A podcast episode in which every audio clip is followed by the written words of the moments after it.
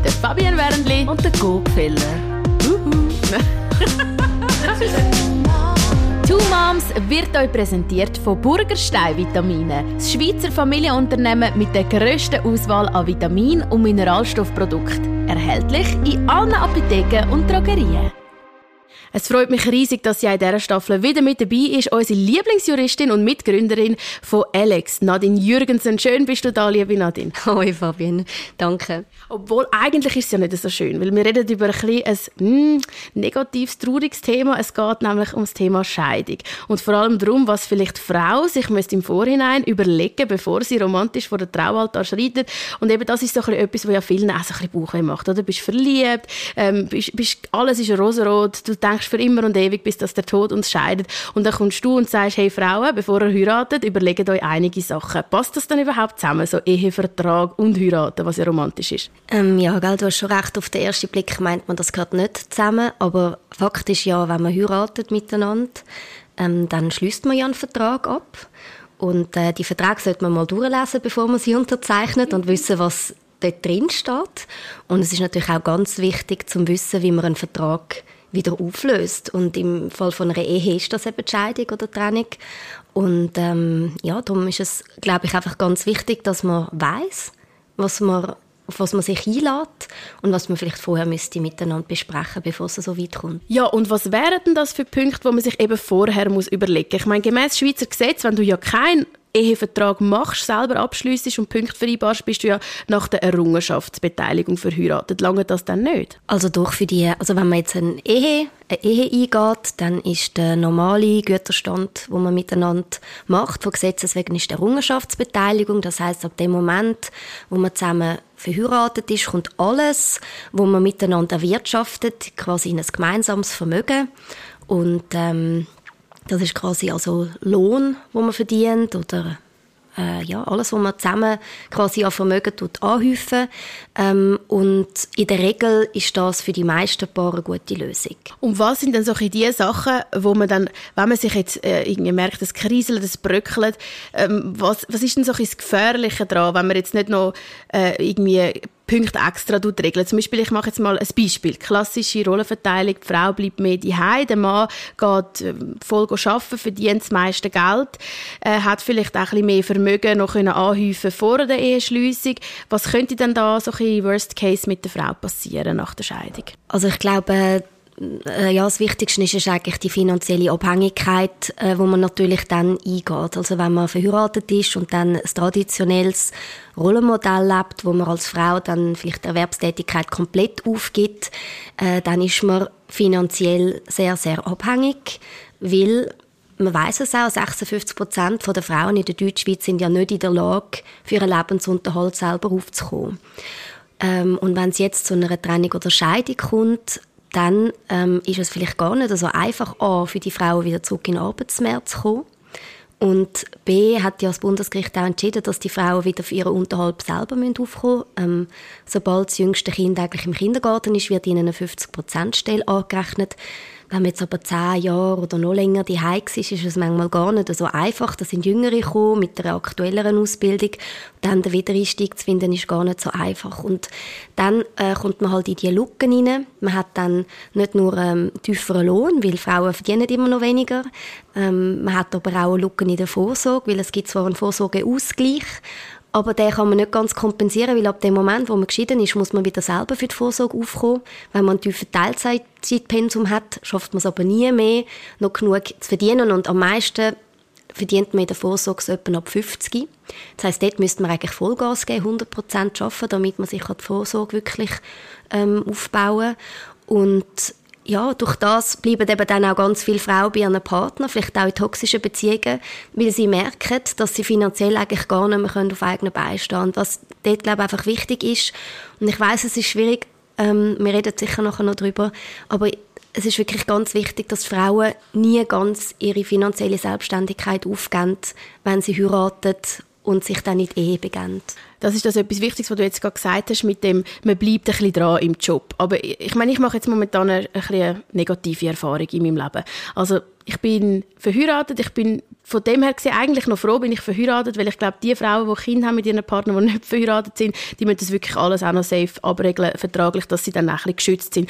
Aber was dir eigentlich niemand kann regeln vertraglich, ist, dass du wieder kannst einsteigen in deinen Beruf. Das heißt, du hast vielleicht mal eine gute Ausbildung gemacht, du hast Weiterbildungen gemacht und nachher gibt es aber keine Jobs im Teilzeitpensum für den Beruf, den du willst haben, sondern nur immer hochprozentig.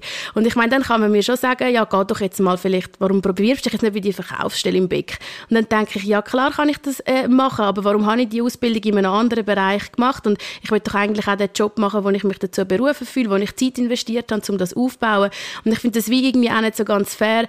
Dann nachher, das ist wie alles nicht ausgerichtet darauf, dass auch Frauen besser können im Beruf bleiben Und ich meine, dann muss man auch den emotionalen ähm, Aspekt nicht vergessen. Einerseits ist das wie so, ja, Frauen sollen doch auch arbeiten, klar, sollen auch dürfen viel arbeiten, aber was ist, wenn ich einfach emotional nicht kann so viel arbeiten wie mein Mann? Ich kann mir nicht vorstellen, Montag bis Freitag weggehen. Das sind meine Babys, ich habe das erst vor zehn Monaten geboren.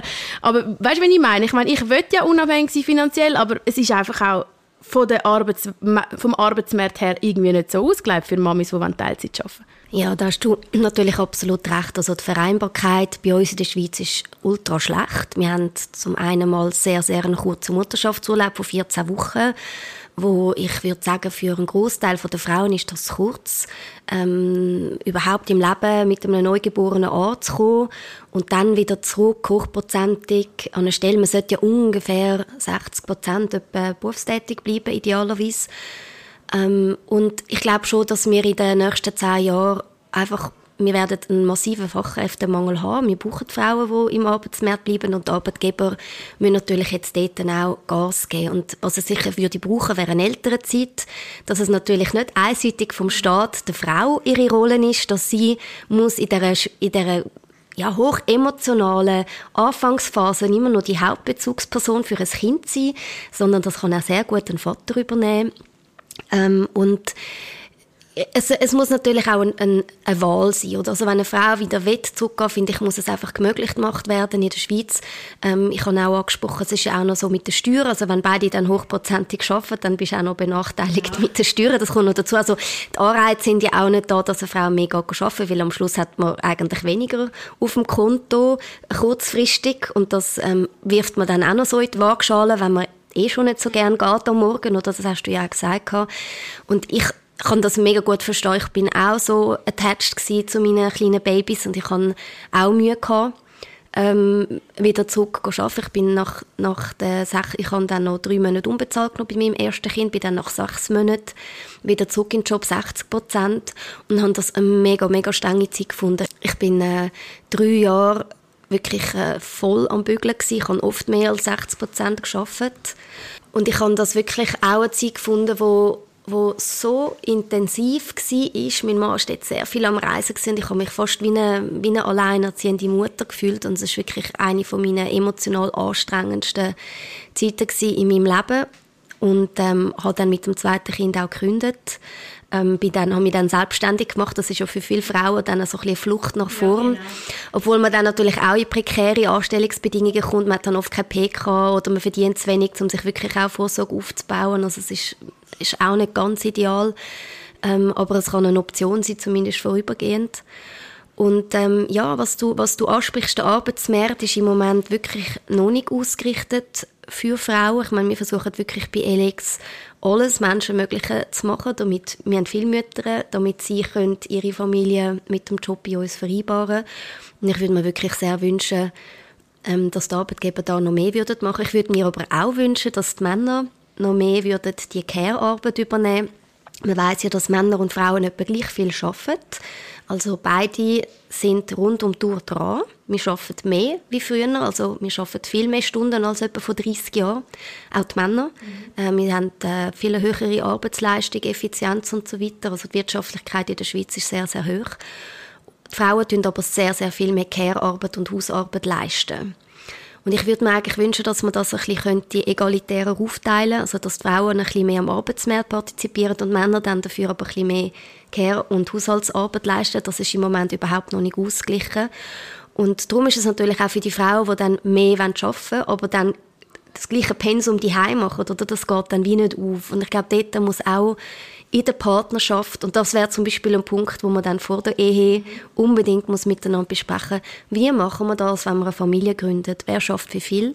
Und da geht es natürlich auch um traditionelle Rollenbilder. Also wo lebe ich mit einem Mann zusammen, der vielleicht in einer sehr traditionellen Familie aufgewachsen ist, wo es normal war, dass Mami die alles gemacht hat.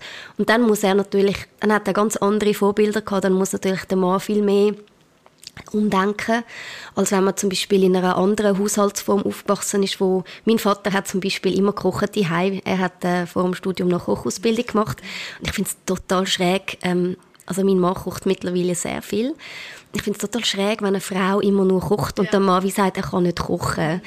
Und das sind halt so kleine Sachen. Und ich glaube, da ist ähm, noch ganz viel Potenzial und das hat dann wirklich mehr mit der Psychologie als mit dem Recht zu tun bei uns im Land. Wirklich mal zu überlegen, was habe ich für Glaubenssätze, ähm, wie bin ich aufgewachsen, was ist, eine, was ist eine gute Mutter, wieso haben Frauen so ein schlechtes Gewissen, ihr Kind jemandem geben, zum, zum arbeiten gehen, aber Männer haben das gar nicht, ja. in der Regel ähm, was ist mein Selbstbild als, als Mutter. Und ich glaube, ähm, dort kommen wir dann in so eine, in so eine gesellschaftspolitische, ähm, psychologische ja, Sphären rein, wo man plötzlich merkt, oh, da liegt noch so viel drunter, wo gar nichts mit dem Recht zu tun hat. Und das finde ich eben genau auch noch eine spannende Frage. Was ist jetzt wirklich einfach faktisch, oder? Was könnte man einfach ändern, dass es fairer wäre? Und was ist so auch in uns Frauen irgendwie verankert? Also, ich glaube, wenn jetzt alle Menschen mir würden sagen, hey, es ist einfach völlig okay, wenn du gleich viel schaffst wie dein Mann. Ich weiß nicht, ob das irgendwie einfach etwas urbiologisches ist, dass ich das wie nicht könnte. Also weißt, das bin ich wie am herausfinden. Ist es wie so ein bisschen, weil man es auch erwartet, oder bin es nicht einfach ich, wo irgendwie wie mir dort selber im Weg steht, dass ich wie das Gefühl habe, hey, da ist dein Traumjob auf dem Silbertablett, ist halt 100 Prozent und ich würde ihn wahrscheinlich ablehnen. Und ich habe manchmal wie so ein bisschen einen Frust in mir rein, dass ich, ich gebe dann auch wie so ein bisschen manchmal unbewusst ein bisschen vielleicht meinem Mann die Schuld, oder? Denke so, du kannst wieder in dein Hockey gehen, du kannst wieder jeden Tag arbeiten, du vermisst uns nicht einmal, weil du kannst es einfach geniessen und ich gehe dann und bin aber immer mit den Gedanken wieder dort, die und es ist wie so ein bisschen, ich finde einfach, es ist wie es machst, es ist einfach noch nicht optimal, oder für die Frauen jetzt in der aktuellen Zeit. Ja, ich habe eine befreundete Psychologin, sie sagt dann sie nehmen dann das schlechte Gewissen einfach so mit im Köfferli und das dürfte dann mitkommen, weil du sagst es schon richtig, wir Frauen haben das schlechte Gewissen, wenn wir unsere Kinder fremd betreuen oder nur schon den Ausdruck, ich meine, das sind ja keine fremden Menschen, das sind ja Menschen, die das Kind jeden Tag sieht und gut kennt. Ähm, und warum jetzt wir Frauen gerade das schlechte Gewissen haben, ich glaube, man kann sicher nicht in Abrede stellen, dass wir die Kinder gebären, dass wir sie stillen oder schöppeln, jede Nacht aufstehen und dass wir vielleicht auch gerade ähm, in, in zwischenmenschlichen Beziehungen uns vielleicht auch sehr fest reingeben. Ähm, wie viel jetzt von dem biologisch ist und wie viel ist sozialisiert, ähm, da bin ich keine Expertin, das müsste ich vielleicht mal mit jemand anderem besprechen. Aber ähm, es ist ganz sicher so, dass äh, die Frauen mehr schlechtes Gewissen haben und sich natürlich durch das auch viel schwerer tun, um einfach zu sagen, du, äh, ich gebe mein Kind in einer Nanny 100% und ich gehe weiter meinen Job machen und es gibt ja dann auch sehr viel Judgment von außen. Also wir versuchen das ja mit Alex zum Beispiel auch mit den Männerfragen zu machen oder also die Frage, ähm, wo sind denn jetzt deine Kinder, wenn du jetzt da am Arbeiten bist? Ich meine, das fragt man nur eine Mutter, ja. das fragt man nie einen Vater. Also er kommt gesellschaftlich nicht die Aufgabe über, dass er verantwortlich ist, um sich um die Kinder zu kümmern. Das kommt nur die Mutter über. Und ich glaube sowieso, die, unsere, unsere kleinbürgerliche Kleinfamilie, die es seit dem Zweiten Weltkrieg in unserer Gesellschaft gibt, das ist ja sowieso eine totale Überforderung. Also wie soll ein, ein junges Paar überhaupt in der Lage sein, in dieser Rush-Hour vom Leben zwischen 30 und 40 alles allein zu schultern? Das geht ja sowieso nicht. Also wir haben nicht mehr die grossen familiären Strukturen. Also ist es natürlich jetzt viel mehr der Staat, der natürlich da auch gefordert ist und darum ähm, finde ich es natürlich auch krass, dass die Kitas so teuer sind, dass wir ähm, diesen Betreuerinnen immer noch viel zu tiefe Löhne zahlen für den riesen Job, den sie jeden Tag leisten. Ähm, dass wir eigentlich die Strukturen und die Rahmenbedingungen nicht gewährleisten, wo junge Familien eigentlich brauchen, um eben äh, können Kind großziehen und das ist ja dann auch wieder wichtig für unseren Staat, weil unsere Kinder werden dann einmal die AHV einzahlen für auch unsere Großeltern und die, die, also unsere Eltern, die nächste Generation obendran. Ähm, es geht darum, dass wir natürlich auch unser Kulturgut weitermachen. Das kann ja nicht nur sein, dass man rein durch Migration quasi unsere Wirtschaftsleistung können aufrechterhalten obwohl das natürlich in den letzten Jahren ein großer Bestandteil war vom äh, wirtschaftlichen Erfolg der Schweiz. Und ähm, diese Rahmenbedingungen muss es unbedingt geben. Und ich meine, das ist eine absolut politische Forderung. Oder? Also eben eine Elternzeit für Mann und Frau, wo, wo lang genug ist, dass man sich kann auf die neue Lebenssituation einstellen kann, damit man nachher wieder zurück in den Job kann, damit man genug Zeit hat mit dem Baby. Arbeitgeber, die flexible Anstellungen machen, wo zum Beispiel sagt, hey, du kannst bei uns mal 20 Prozent anfangen nach der Geburt und dann graduell aufgehen. Wir machen das mit unseren Mitarbeiterinnen. Und dann natürlich Individualbesteuerung, Ganztagesschulen, zahlbare Kita-Plätze, das ist alles so auf staatlicher Ebene. Ihr macht das vorbildlich und ich finde deine Message ist super. Das Einzige, wo daran ein Problem ist, es hören vor allem Frauen zu, auch bei euch auf Alex, eurer finanzfeministischen Plattform. Es lesen vor allem Frauen mit. Die, die aber an der Macht sind und wirklich das Zeug könnten auch mehr umsetzen, das sind leider Männer. Und wieso erreichen wir die nicht? Warum ist es ihnen nicht genug wichtig zum auch hören, wenn du jetzt das sagst? Also zu deren Erkenntnis bin ich auch irgendwann gekommen. Ich habe ja jahrelang für eine NZZ geschrieben und darum bin ich auch Co-Präsidentin von We Men. Das sind ja Frauen und Männer, die sich zusammen für mehr Gleichberechtigung einsetzen. Ähm, ich bin auch Teil äh, am Start von dieser Kampagne Helvetia Ruf. Das braucht natürlich auch mehr Frauen in der Politik, wo natürlich deine und meine Erlebnisse, Erfahrungen gesammelt haben und das dann politisch auch wichtig finden, um das nachher umzusetzen. Oder jetzt im Moment haben wir immer noch einen Überhang von männlichen älteren Männern, die natürlich nicht den gleichen Erfahrungsschatz haben wie jetzt wir. Darum ist es wichtig, dass junge Frauen in die Politik gehen. Vielleicht auch eine junge Mutter im Bundesrat wäre, oder? Ähm, und junge Mutter meine ich, man sagt anscheinend schulpflichtige Kinder. Auf jeden Fall eine, die versteht, um was es geht. Ähm, und ich denke, solange Vereinbarkeit das Problem der Frauen ist, werden die Männer ähm, auch nicht anerkennen, dass es ein, ein wirtschaftliches und ein gesellschaftliches gesellschaftspolitisches Problem ist. Und ich glaube wirklich, dass, ein, dass eine ältere Zeit mega wichtig wäre. Man weiß ja auch, je mehr Zeit, dass man mit einem Baby nach der Geburt verbringt, ähm, gibt es auch Oxytocin-Ausschüttung beim Mann. Und das Attachment findet auch beim Mann statt. Also es ist nicht etwas, was per se an der weiblichen ähm, Bedrohungssituation hängt, sondern Männer können die Gefühle auch entwickeln. Aber es ist natürlich klar, wenn sie, also wo meine Kinder auf die Welt gekommen sind, hat mein Mann quasi ab Tag eins wieder müssen zurück in den Job. Jetzt gibt es die zwei Wochen. Das ist für mich auch ein Witz. Ja. Also eigentlich, das muss natürlich gleich lang sein oder staatlich gibt es aus Artikel 8 BV Bundesverfassung, oder das ist äh, die, die Gleichstellung von der, von der Geschlechter und dann müsste natürlich eine ältere Zeit genau gleich lang sein, genauso wie man müsste in der Zeit, wo Männer Militärdienst leisten, für die Frauen natürlich auch ein soziales Jahr oder so einführen. Also ich bin da wirklich für die Gleichberechtigung von der Geschlechter und wenn dann die Männer plötzlich auch in dieser Rolle sind, wo sie die sind oder wo man sich die ältere Zeit kann aufteilen und so weiter, dann glaube ich, dann wird schon noch viel stattfinden. Und ich setze auch schon ich habe schon einige Hoffnung auch jetzt in die jüngere Generation, also jetzt die, die Alphas und vielleicht die letzten Zs oder so, was vielleicht dann schon auch nochmal werden anders machen, wo vielleicht auch das Geld dann nochmal einen anderen Stellenwert hat. Du bist ja glaube ich auch noch Y, also ich weiß, ich bin älteste Generation Y. Wir sind vielleicht schon auch noch ein bisschen brävere Generation gewesen und ich wünsche mir natürlich auch, und das ist auch ein Teil von meinem Einsatz, dass ähm, durch die Erfahrungen, die ich jetzt gemacht habe und, und den Frust, den ich dir so gut kann nachempfinden Fabienne, es ist mir genau gleich gegangen, ähm, dass wir ja jetzt öffentlich über das reden, anderen Frauen sagen, hey, uns geht im Fall genau gleich, du bist nicht allein und ähm, es kann sich aber auch wieder ändern. Ähm, du, kannst, du kannst aus dieser Situation rauskommen. Ähm, es gibt Arbeitgeber, Arbeitgeberinnen, die dir entgegenkommen. Du findest die, es wird sie müssen geben, sie werden dich brauchen. Und ähm, ja, und dass wir nachher wirklich auch uns einsetzen in Zukunft, dass wir andere Strukturen aufbauen, dass unsere Kinder dann das vielleicht einmal anders haben. Und ich glaube, immer immer wenn wir Erfahrungen gemacht haben, die vielleicht nicht so toll sind, ich glaube, das Schöne daran ist ja, dass man sich nachher wirklich einsetzen kann, dass man dort eine Veränderung schaffen kann. Und das, das ist eigentlich das, was ich im Moment mache. Und da sind wir sehr froh darum, dass du dir da, dass ihr euch da so einsetzt und tatkräftig für die Rechte der Frauen kämpft. Jetzt reden wir doch gleich noch mal schnell über den Mann. Also, Vielfach hörst du doch auch so nach einer Scheidung, der Arme, der muss jetzt zahlen, der zahlt jetzt immer und die, die Frau eben nimmt dann aus wie eine Weihnachtsgans. Hat doch schon auch irgendwie ein bisschen etwas, oder? Also als Frau bist du doch eigentlich finanziell recht gut abgesichert, wenn du verheiratet bist. Oder widersprichst du dem? Also das ist lange Zeit so gewesen, das stimmt. Ähm, man hat äh, können, wenn man verheiratet ist und ein Kind hat äh, und die Ehe lebensprägend war, und das ist in der Regel der Fall gewesen, wenn man ein Kind hat, äh, und es dann zu einer Trennung kam, hat der Mann eigentlich jahrelang müssen der Ehefrau dann nach ehrlichen Unterhalt zahlen, äh, Kindsunterhalt und so weiter, und zwar auf dem Niveau, wo sie hatten zur Ehe.